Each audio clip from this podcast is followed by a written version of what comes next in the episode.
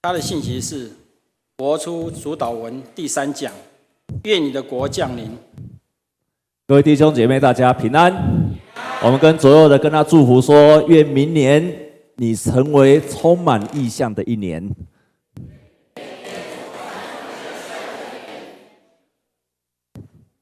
你已经预备好了明年要开始怎么过一年吗？你预备好了吗？听起来应该都是没有预备好。还在过旧年，你要开始预备好，你要明年要过的一年是怎么开始过？有没有人已经知道你明年一整年要预备好要怎么过的？不管是你在家庭，不管你在事业，或者是你前面的方向，如果你预备好了，请你把手举起来。啊，这么少！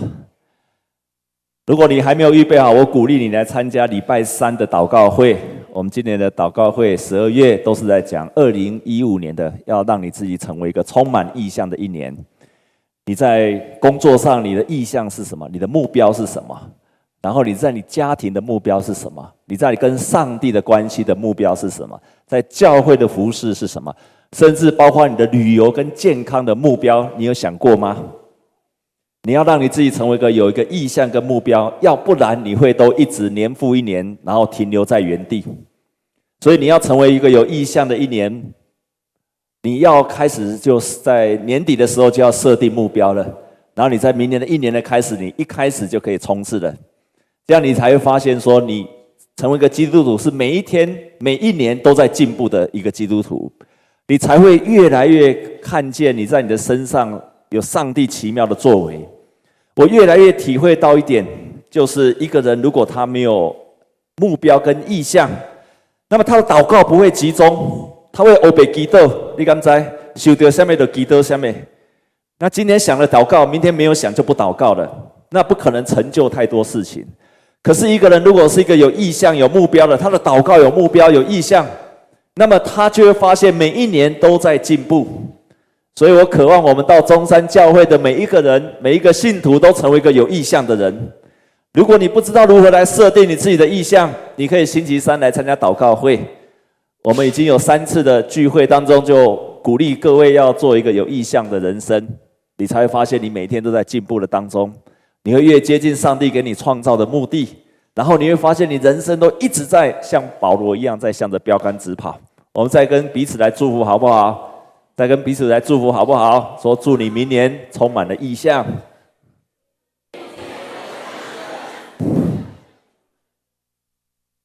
你一定要成为有意象的人，你才会不断的往前，好，不断的往前。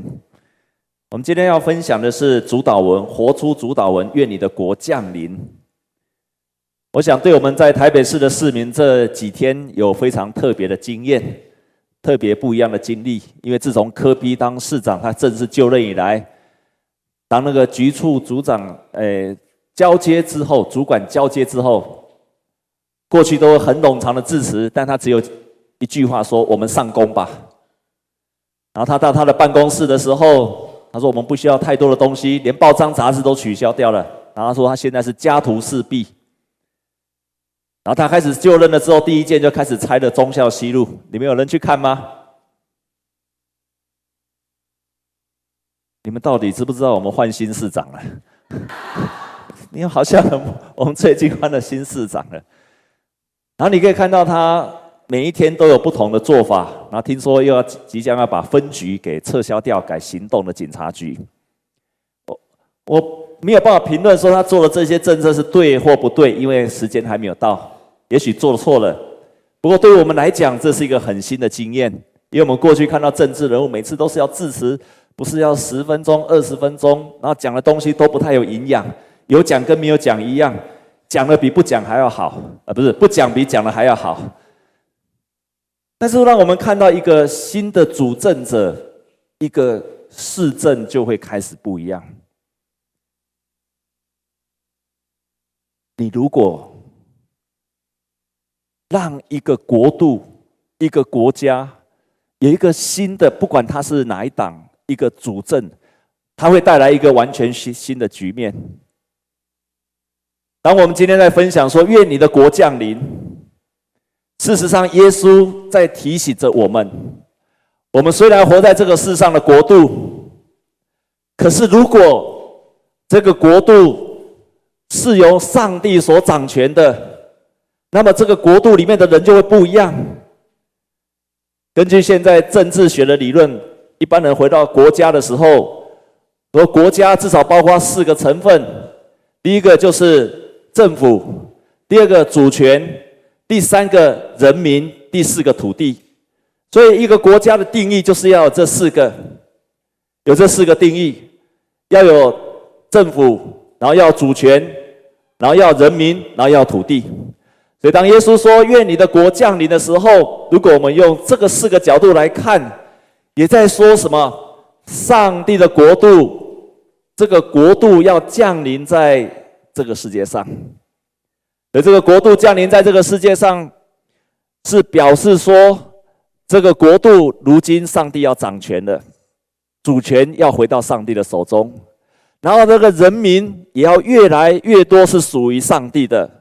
然后那个土地要越来越广阔，那就是上帝国度的。如果从字义的上面去了解，但是亲爱的弟兄姐妹，当我们这句话说“愿你的国降临”，会容易让人家误解，说是在讲一个将来的国度会来到，或者还没有发生的国度会来到。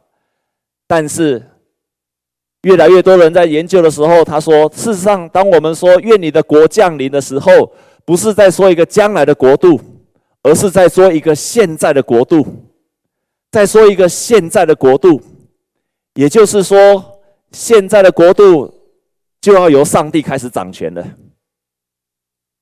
所以，有一个很有名的神学家奥古斯丁他说，他就这样说了这句话：他说，降临是意味着好像第一次来到这个世界，好像上帝不是现在在统治世界一样。他说，不是这样的。降临是应该理解为向人类彰显出来，也就是上帝的国度向着人类彰显出来。所以他又一个比喻，好像太阳每一天都照着地球，可是瞎眼的人却看不见阳光。啊，这样你了解吗？太阳每一天照着地球，但是瞎眼的人他看不见阳光。所以，当我们说“愿你的国度降临”，是表示说那个人他睁开眼睛了，他以前看不见，现在他可以看见了，上帝国度就彰显出来了。这个世界本来就是上帝所创造的，本来就是属于上帝的，但是我们不体没有体会到，也没有看见到说这个国度应该是属于上帝的，上帝国度不彰显出来。可是当你眼睛张开了，上帝的国度就彰显出来了。耶稣。自己就是推动了上帝国，所以我们来看马太福音二十五章三十四节。如果你有圣经，请你翻开马太福音第二十五章三十四节。马太福音第二十五章第三十四节，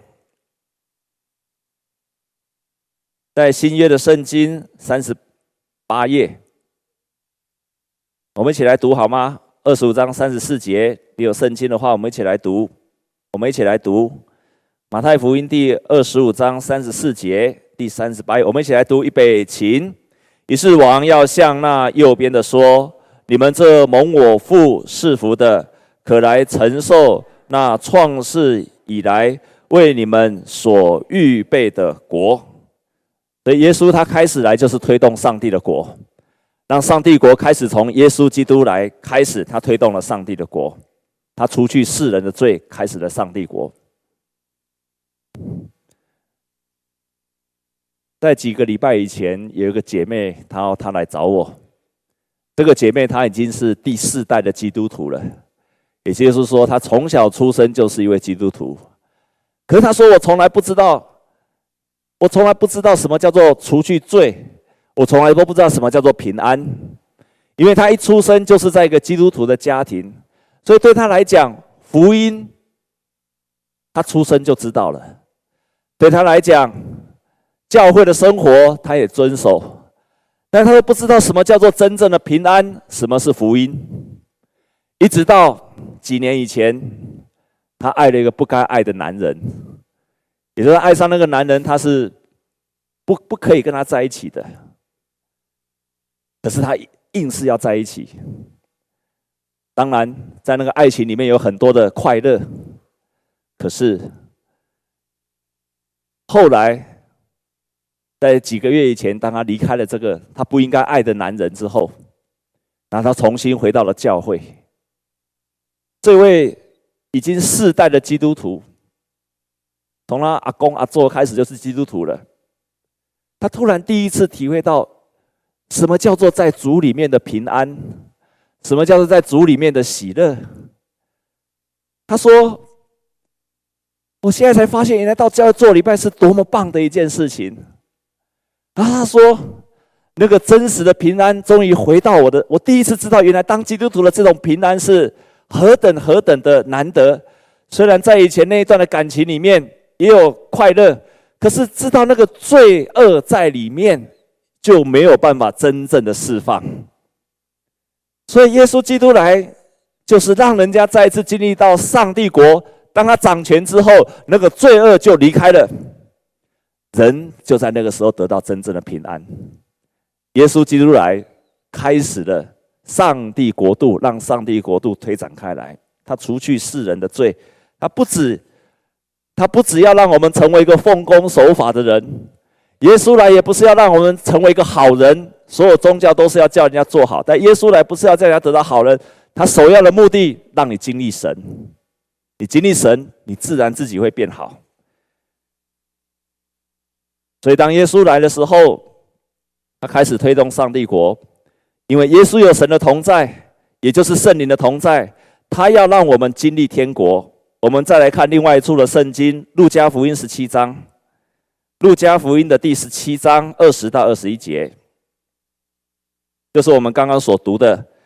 在一百零八页，《路加福音》第十七章第二十跟二十一节，我们一起来读这一段圣经节，非常棒的一节。我们一起来读，预备，请。法利赛人问：上帝的国几时来到？耶稣回答说：上帝的国来到，不是眼所能见的，人也不能说看哪，在这里，看哪，在那里，因为上帝的国就在你们的心里。我们跟左右邻居讲说：“上帝的国就在你的心里面。”感谢神，所以耶稣来推动上帝的国，他要让我们每一个都经历上帝国，从我们的心里面开始。我们当中有当过兵的男人，请举手。当过兵的，好，请放下。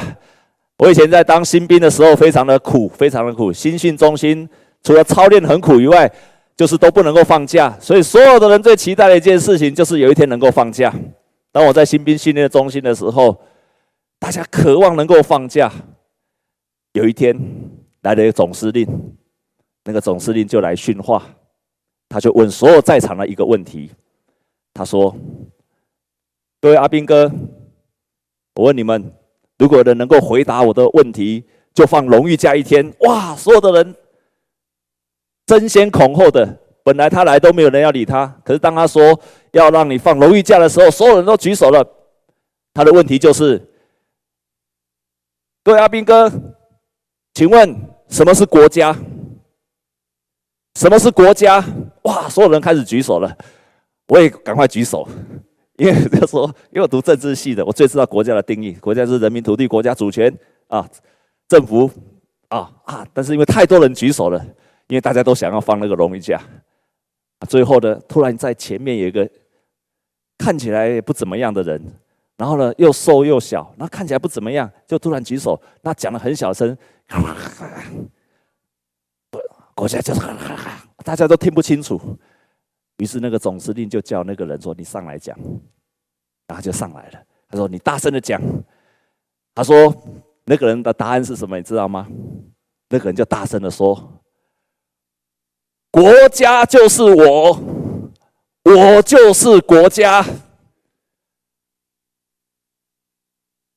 哇，这个答案真的是太妙了，超乎我读政治系的对国家的所有的定义。可是这个答案也太棒了，因为国家要在每一个人的心中，阿妹吗？如果每一个人的心中没有国家，国家即使有所有一些外在看得见。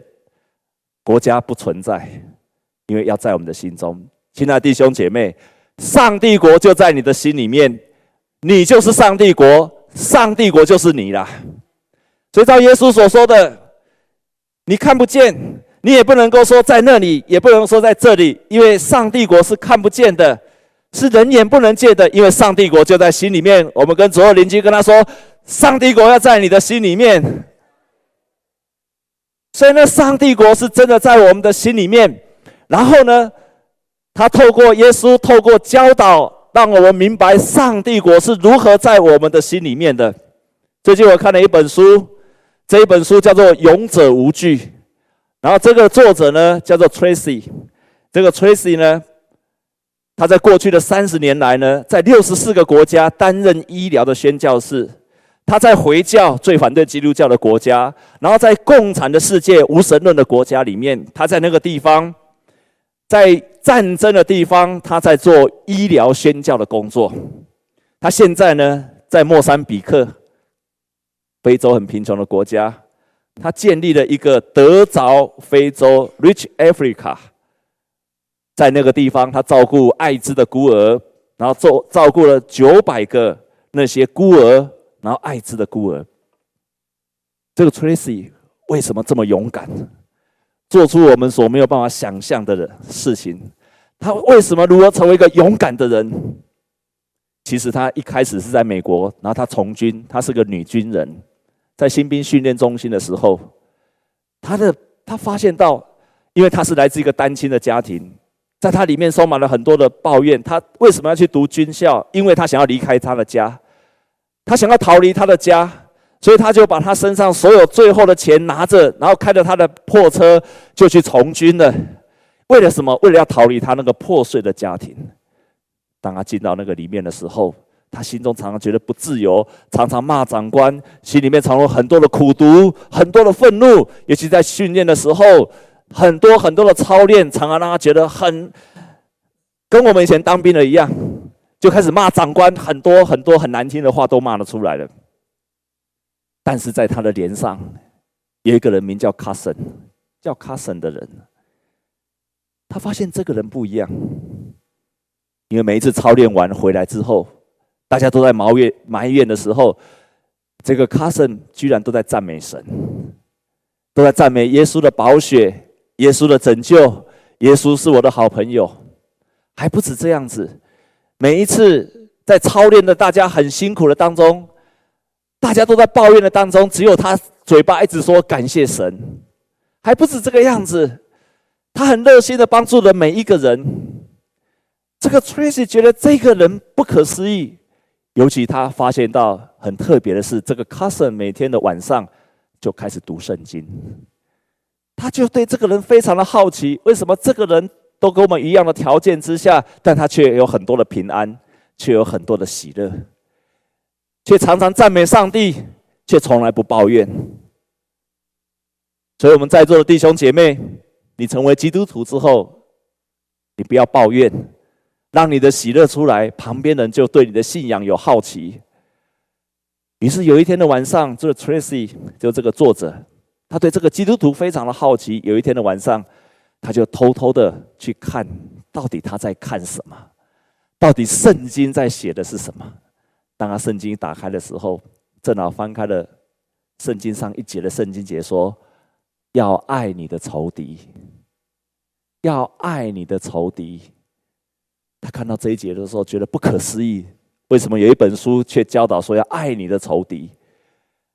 不看还好，看了之后呢，他更加的就想说：有一天呐、这个这个 cousin 这个基督徒每一天在看这样的书，而且他说要爱你的仇敌，我就不相信这个姐妹可以做得到，我就不相信我这个同仁可以做得到。所以他看了那本书之后，他决心没，他就故意要找这个基督徒的麻烦。他怎么找他麻烦？当兵的要折棉被，要检查，他就故意把那个棉被把它掀开，然后趁他不注意的时候把他东西偷走，趁他不注意的时候。就把他的很多东西都把它弄乱，趁他不注意的时候就故意捉弄他，甚至在训练的时候故意为难他，故意撞他，故意骂他，就是要激怒这个基督徒。真的照他所读的去做吗？真的可能做得到吗？直到有一天，训练结束之后，这 Tracy 回来了。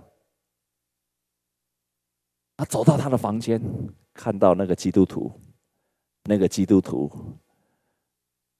居然在帮他烫衣服。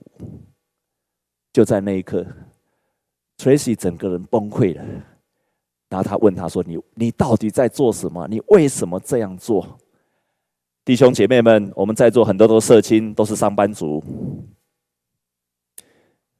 很多都是社青，很多都是上班族。请你成为基督徒之后，不要再骂你的老板了，好不好？不要再骂你的同事了，好不好？不要每次讲电话就说：“哎，你好，我是什么公司的。”然后拿下车：“搞什么鬼啊？可以吗？可以吗？做得到吗？做不到的请举手。开始做到总可以吧？”如果你还做不到，拜托你不要说你是基督徒，好不好？我是说真的，我是真的在说真的。你也不要在那个时候就想说我要跟人家传福音，我是真的这样子坚持。如果你还是这样很多抱怨的，我宁可你不要说我是基督徒。直到有一天，你的心里面充满了感谢跟赞美，你不再发怨言为止。直到人家很好奇，像这个 Tracy 很好奇，说：“到底你在读什么？到底你在信仰什么？”当他对你有好奇的时候，那个时候就是你传福音的时候了。你一定可以做得到的，你一定可以做得到的。我要告诉你，很多的基督徒都这样做到了，除非你自己是这个三流的基督徒，不然你就可以做得到。结果这个垂喜看见他的时候，就跟他说：“你到底在做什么？你为什么要为我烫衣服？”就在那一刻，这个垂喜崩溃了，因为他不相信真的有人能够做得到这一切。这位基督徒跟垂喜说：“你要接受耶稣基督成为你生命的主，你要接受他。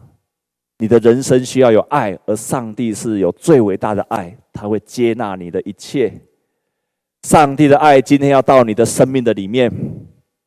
于是这个 Tracy 他说，从那天晚上开始，隔天早上起来，他发现了他不一样了，天特别的蓝，树叶特别的绿。他发现他看世界、看人生完全不一样了。上帝国开始在他的心里面了。从那一刻开始，他忍不住的到处传福音。他比那位基督徒更想要传福音，一直传，一直传，而且忍不住的想要传，传，一直传，一直传。长官叫他不要传，他还是要传。长官说部队里面不能传福音，他还是继续要传，直到他传到有一天被退训了。他还是忍不住要传，所以当他被退训之后，他就加入了很多基督徒的宣教的团体。他不能够成为世上的精兵，他就成为天国的军兵。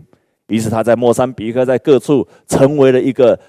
上帝国的使者，所以你会经历到上帝国的，你就会像这个垂死一样。耶稣开始了上帝国，然后耶稣也开始让人家经历在他的教导里面有上帝国的力量在他的里面，还不止这样子，耶稣的能力会赶走一切撒旦的权势。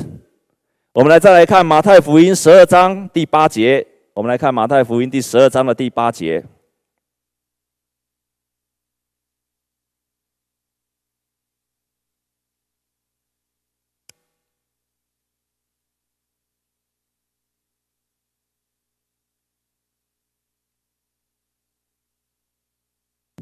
哦，对不起，马太福音的十二章第八节，对。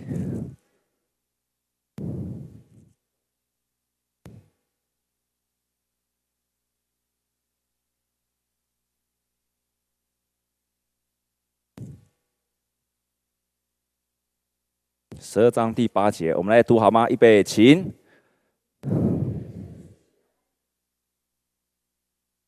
哦，我好像看错了哈，哦，没有关系。呃，看错了哈，所以耶稣他曾经这样讲说，耶稣他曾经这样讲说，当我开始，哦，对不起哈，马太福音第十二章，对不起，是二十八节，我写错了哈，第十二章二十八节在第十六页，十二章二十八节这上面写错，我们一起来读好吗？预备，才我若靠着神的灵赶鬼，这就是神的国临到了你们的。所以耶稣来要赶走一切撒旦的权势，他奉圣灵，他靠着圣灵赶鬼，上帝国就临到了。所以耶稣的能力会赶走很多很多，不管是我们在精神上的问题，或者是鬼附的问题，或者是各样人生的问题，耶稣会把这一切的把它赶走，他会战胜的。弟兄姐妹，我不太有时间跟你分享，但是你如果经历到上帝奉耶稣基督的名把那个鬼赶走的样子，你就会看见上帝的全能了。接下来，耶稣教导他的门徒延续上帝国的使命。也就是耶稣的门徒，他持续了上帝国的使命，他让，所以他就呼召了门徒，差遣门徒，让门徒持续的传天国的福音。在我们今天有门徒大学的毕业典礼，你可以看到这些人，他们就是要开始去传扬天国的福音，让上帝国持续的临在。我们应应该如何让天国能够降临？第一个。我们要渴慕进入神的国，请我们翻开马太福音十一章十二节。马太福音的第十一章的第十二节，我们一起来读好吗？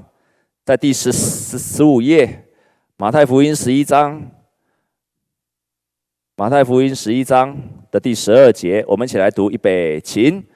从施洗约翰的时候到如今，天国是努力进入的，努力的人就得着了。也就是天国要渴慕，要渴慕进去。第二，我们要得着像耶稣一样的能力，然后我们要渴慕圣灵的同在。我们来看罗马书十四章第七节。罗马书的第十四章的第七节。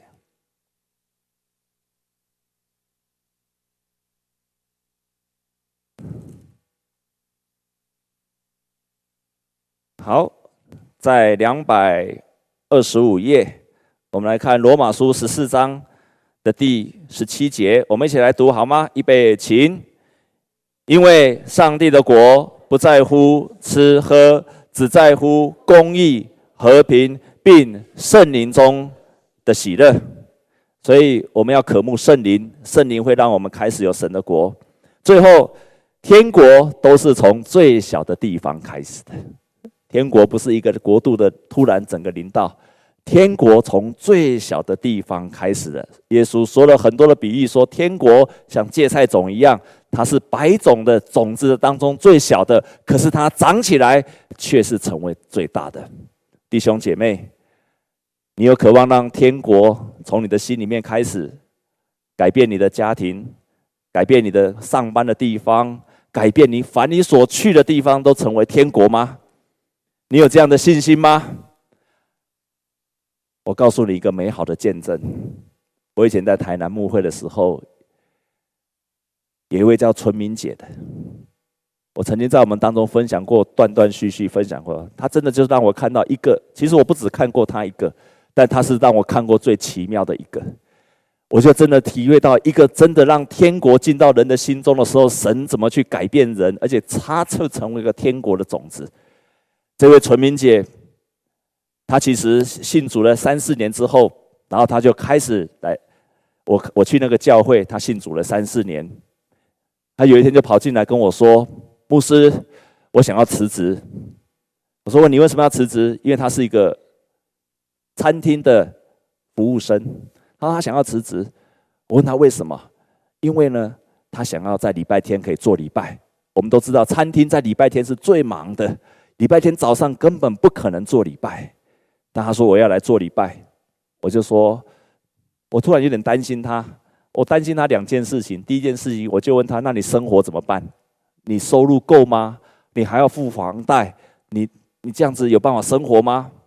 然后我也担心他的老板，因为他的老板就是我们教会的长老，而且又是我们教会奉献最多钱的老板。又是我们教会的长老，又是个老板，又是奉献最多钱的。我想他如果离开，会不会影响他跟他老板的关系？那后来我在祷告当中，他确我在问他说：“纯明姐，你真的要离开吗？”他说他确定要离开。于是我就说：“好，牧师百分之百支持你。”他就离开了他的工作。整整有半年的当中，他是没有工作的。如果有人打零工，像那个面摊要洗碗，他就去帮忙洗碗。但是这个纯平姐非常非常的快乐，她每个礼拜天来做礼拜，每个礼拜一晚上在她的家里就开福音的敞开小组，在那边传福音。她非常非常的喜乐，她觉得她做了一个很棒的决定。我头一次看到一个人对天国这么样子的渴慕，这么想要来做礼拜，这么想要来敬拜神。大约过了，然后我开始看见他做这个决志了之后，天国不止在他的身上，也慢慢在他的家里面。他的弟弟是做那个零工的，也就是做那种能够偷醉耶，那个散散工，不太有什么收入。可是当这个纯明姐开始带领他的弟弟，他弟弟信主了，然后他们全家也开始买房子了。我就这样子眼睁睁的看这一个人。因为接受了天国，渴慕了天国，一切都开始改变。但是让我更感到更震撼的，有一天，就在同一条街上的另外一间大的餐厅，就突然跑来找纯明姐去他们的餐厅去了。其实这个董事长就叫这个纯明姐说：“你来我们的餐厅来上班嘛。”而且给他上班的时候，他就跟他 interview，跟他面谈。在面谈的当中，纯明姐就这样说。掏给你，薪水多少我都没有关系，但是呢，你只要答应我两个条件：第一，礼拜天让我来做礼拜；第二，礼拜一晚上要让我休假。你让我休假，我要传福音。你只要答应我这两件事情，我就来。你薪水给我多少，我都愿意。结果这个老板娘就跟他说：“纯明姐，你这个条件在全台南市没有一间餐厅会请你去的。”全台南市没有一间会餐厅，因为礼拜天就是餐厅最忙的。纯明姐就跟他说：“我知道，其实我今天来 interview 是给你面子的，因为你找了我四次了，你嘴巴细盖，我不再不来不好意思，我是给你面子。但是，请你答应我这个。”当他这样讲的时候，那个老板娘啊，话锋一转就说：“好，你明天就来上班。”他就从一个服务生。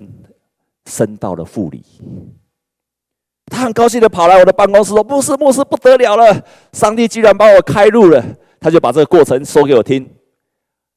我听完之后没有很高兴，我就跟他讲说：“你回去跟你老板说，你回去跟你老板说，你不要以为他给你好处，他让你礼拜天可以做礼拜，礼拜晚上让你休假，他就给你很大的好处。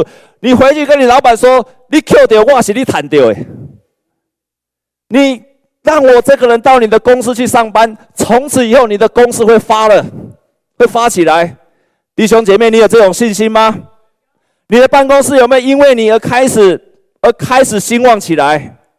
你的办公室有没有因为你开始去了，人际关系变好了？你的办公室有没有因为你去了，开始变得有爱心的地方？还是你的办公室因为你去了，公司就倒掉了？我是说真的哦。我们是青菜公共的哦，这个纯明姐去了没有多久，这个公司大赚钱，而且这个纯明姐去了之后，他们公司没有多久又发又另外开了另外一间餐厅了。不止这样，这个纯明姐在那个地方让我非常的感动，他带领的那边很多的员工信主，然后他在那边甚至带领的那个自闭症的人，他都把它拿去用，都把它引，把他。把他带进公司，然后用他传福音给他。那个本来被人家看作自闭症的孩子，一个二十九岁去 interview 还要人家骑摩托车载他去的孩子，那个孩子出了门，半二十分钟的路程，隔三个小时才走回来的，连走回来都不会的孩子，在他的带领之下，居然被公司大大的使用，老板不断给这个孩子不断的加薪。都是因为这个纯明姐姐带出来的，这就是我告诉你的：当天国在一个人的心中的时候，他一定会对你的生命产生改变。他的目的不是要改变你的生命，让你得到富足，而是因为你到哪里，哪里就是天国。你在哪个地方，哪里就要开始天国要实现。这将是架杠的基督徒，阿妹吗？你要成为这样子的基督徒。你要成为这样有权柄、有能力的基督徒，凡你所去的地方就是天国，因为天国在你的心里面嘛。天国不是只有在教会而已，天国要在你的心里面，你去的地方都要让它成为天国。我们再跟所有的邻居跟他祝福，凡你所去的地方都要成为天国。耶稣的门徒到哪里，哪里天国就开始了；福音在哪里，哪里就开始天国了。阿们吗？我们同心来祷告。主啊，我们深信你呼召了我们，不只要让我们成为信徒，还要成为门徒，而且是在我们身上要彰显天国的价值观，彰显天国的福音，彰显天国的能力，彰显天国的品格。凡我们所到之处，天国就开始彰显出来了。求你祝福我们今天到你圣殿的每一个人，让我们再一次的经历到天国在我们的心里面，圣灵在我们里面做工，我们生命开始改变。也让我们成为一个传扬天国的门徒。凡我们所去的地方，天国就开始实现。奉耶稣基督的名。